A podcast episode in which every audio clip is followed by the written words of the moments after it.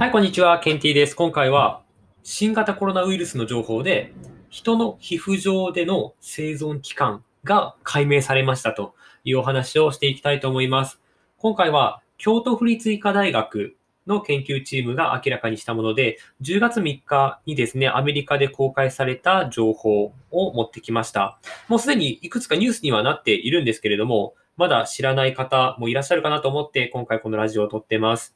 えコロナウイルスの対策、皆さんもちろんマスクしたりとか、手洗いしたりとか、消毒したりとかされてると思うんですけれども、本当にね、それが効果あるのか、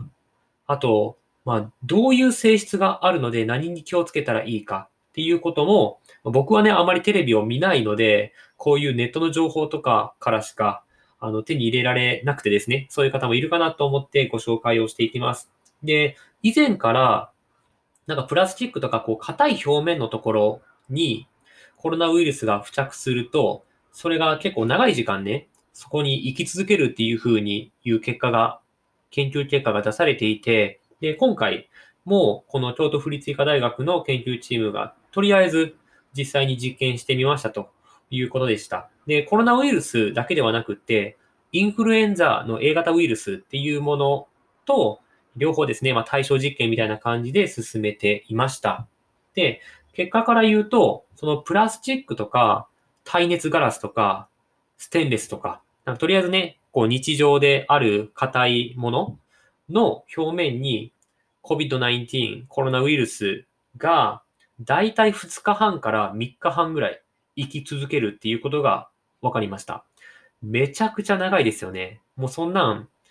デパートとか、もうそんなところで手すり、ね、誰かが触って、もう絶対そんな2日半なんか生きてたらもうみんなに感染しまくる。だから今回のコロナウイルスはめちゃくちゃ感染力が高いっていうのも、まあ納得できるなっていうような結果です。ちなみに、このインフルエンザの A 型ウイルスの場合は、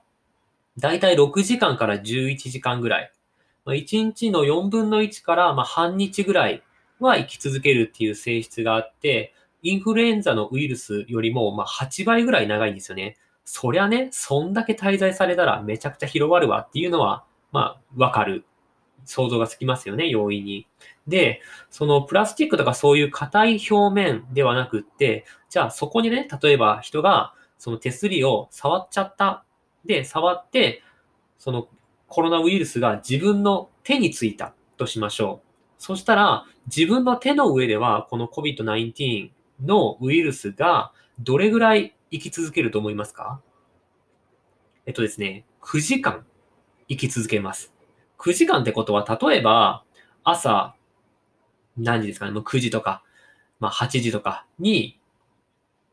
出社して、なんか手すりどっかなんか触って、はい、そこで着きました。で、朝8時です。9時間後ってことは17時。夜の5時ですね。もうすでにこの間に、お昼ご飯は食べてるし、なんかおやつもなんか食べちゃってるかもしれないし、はい、もう手で触ったものを口に運んでます。はい、感染って なりますよね。まあ簡単にね、すごい簡単に言うと、まあこんな流れですよ。で、インフルエンザの場合も、どれぐらいかなって調べていて、これは1.8時間、2時間いかないぐらい。なので、まあ朝8時にね、触りました。まあそこからどうせいろんなとこ触っちゃってみんなに移しちゃうんですけど、まあでもお昼ご飯の前には一応皮膚にいたやつは死んでる予定なんですよ。なので、全然 COVID-19 はもう全然インフルエンザウイルスよりも、もうとりあえず生き残り続けるので厄介でいろんな人に広がりやすいっていう性質があります。で、ここからが大事で、それとね、80%エタノールを使ってみたらじゃあどうなるかっていう実験をしたんです。そしたら、皮膚の上でね、9時間生き続けてたこのコロナウイルスが15秒で死滅、まあ、不活化されました。15秒ですよ。9時間かかってたやつが。もう一瞬。なので、今いろんなデパートとかで消毒してくださいっていうふうに言われるし、飲食店のところで消毒してくださいってめちゃくちゃ言われてるけど、あれは都市伝説でも何でもなくって、本当にめちゃくちゃ役に立つことをやってるっていうのが今回の研究結果でより明らかになりました。で、いろんなね、会社とか、まあ会議室とかでも手すりを拭いたりとか、あの、電気のつけるところのね、スイッチを吹いたりとか、もういろんなところみんな吹きまくってると思うんですけど、それめっちゃ効果あります。めっちゃ効果あるんです。なので、続けましょう。もうね、本当になんか、15秒ってすごいですよね。9時間かかってたやつが15秒って。なので皆さんがエタノールとかでね、あの手洗いするっていうのもめちゃくちゃ効果的だし、特にもう2日、3日、4日、そのテーブルとかについてたら生き続けてる奴らを15秒で殺せるんですよ。不活化できるんですよ。なので、こんなに有意義な論文はないなと思って、もうこれは皆さんにシェアせねば、もうね、私の今のね、いつ変えるかわかんないですけど、今のところなんか論文を紹介するラジオみたいな感じの名前ついてるじゃないですか。これでこの内容を紹介してなかったらマジで詐欺ですよねって思って とりあえず今回これを紹介してみました。で、一応、なんかそのアメリカで出された論文ではあるんですけど、日本語で訳されてるものもあるので、それを詳細欄に載せておくので、もし気になる人は見てみてください。結構なんか、論文ってすごい理解しづらい内容が多いんですけど、今回の論文に関しては結構理解しやすかったので、もう全然そのなんか専門知識とか、あんまりなんかこう、グラフを読み取るとかっていう知識がなかったとしても、ある程度こう概要のとことか読めば、えーってわかると思うので、ちょっと貼り付ける作業だけしようと思います。